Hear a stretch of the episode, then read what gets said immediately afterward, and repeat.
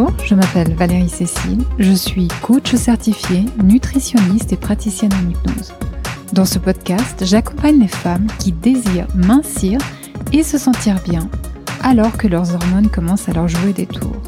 Je parle de nutrition, d'état d'esprit et d'émotion. Je vous propose dans chaque épisode des pistes pour vous aider à atteindre enfin et une fois pour toutes votre poids idéal. Tout ça sereinement et sainement. Je recueille et partage ces informations avec toute mon éthique et ma conscience professionnelle. Cependant, je vous recommande toujours vérifier avec votre médecin si ces recommandations sont compatibles avec votre cas particulier et votre état de santé. Dans ce podcast, je vais vous expliquer pourquoi j'ai appelé mon podcast Poids, hormones et émotions. En fait, ces trois mots parlent de mon métier, de ma spécialisation et finalement de ce qui m'a le plus marqué dans mes différentes formations et ma pratique. Ces trois mots me passionnent aussi à titre personnel. J'ai eu une relation un peu difficile avec mon poids pendant des dizaines d'années. J'ai ressenti l'effet de déséquilibres hormonaux par des insomnies, du mal-être et de la nervosité.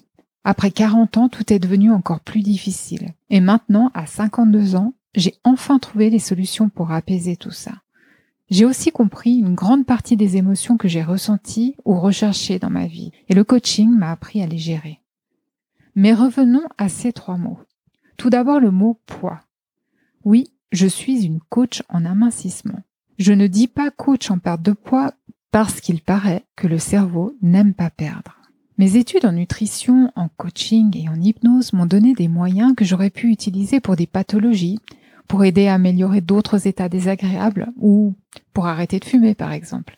Mais j'ai décidé de mettre tous ces outils à disposition des femmes de plus de 40 ans qui désirent mincir. Au début, c'était parce que, comme je vous l'ai expliqué, le sujet m'intéressait personnellement. Puis j'ai trouvé fascinant de partir de cet objectif qui peut, à première vue, paraître un peu futile, et d'observer des femmes qui se libèrent d'un poids mental, des femmes qui retrouvent leur santé, leur dynamisme et l'envie de faire encore tellement de nouvelles choses. Et au final, de les voir utiliser tout ce qu'elles apprennent dans ce parcours d'amincissement pour atteindre n'importe quel but dans leur vie. C'est les voir changer leur regard sur elles-mêmes et devenir celles qu'elles sont vraiment.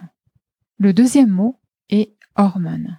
Alors là, je pourrais en parler pendant des heures. Ça fait à la fois référence à ma clientèle préférée, mais aussi au fonctionnement du corps, à l'effet de la nutrition et au résultat de nos pensées et même de nos relations sociales.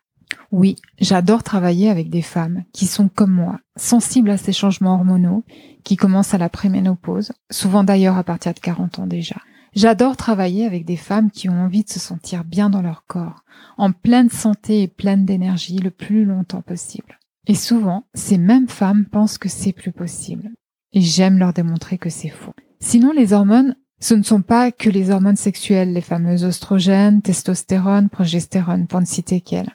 Les hormones sont les messagers chimiques produites la plupart du temps par des glandes qui aident à contrôler différentes fonctions essentielles. C'est comme si notre corps avait un système de communication interne pour maintenir l'équilibre et la bonne santé. Donc les hormones sont aussi, et entre autres, la dopamine, qui est l'hormone de la récompense et qui explique nos addictions alimentaires, la leptine et la gréline, qui régulent notre faim et notre satiété.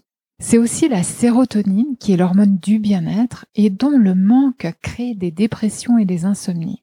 Oui, des insomnies, car la sérotonine est le précurseur de la mélatonine, qui elle-même est l'hormone du sommeil.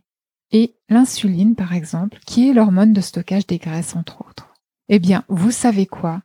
Toutes les hormones que je viens de citer sont influencées par notre alimentation et nos habitudes. J'aurai l'occasion de revenir en détail sur tout ça dans mes futurs podcasts. Mais il ne s'agit pas seulement de physiologie, car nos pensées, nos émotions influencent une partie de nos hormones. Elles influencent par exemple l'oxytocine, qui est l'hormone de l'attachement, ou le cortisol, qui est l'hormone du stress. Et le travail sur les pensées, ça, c'est du ressort du coaching.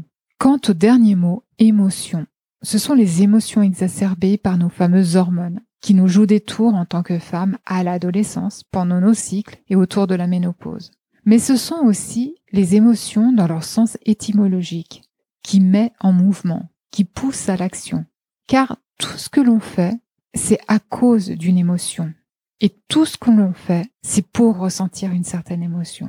Et il y a aussi ces fameuses émotions désagréables que l'on ne veut surtout pas ressentir. Ces fameuses émotions négatives qui peuvent nous pousser à manger pour les oublier temporairement.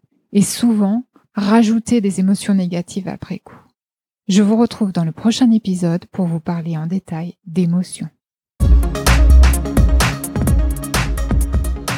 Si vous avez aimé ce podcast, abonnez-vous, partagez-le et laissez un avis 5 étoiles sur votre plateforme d'écoute. N'hésitez pas à me poser des questions ou à me faire des suggestions de sujets, j'en ferai avec plaisir un épisode. Par email à l'adresse valeriecécile.com et pour en savoir plus, visitez mon site valeriecécile.com. À bientôt!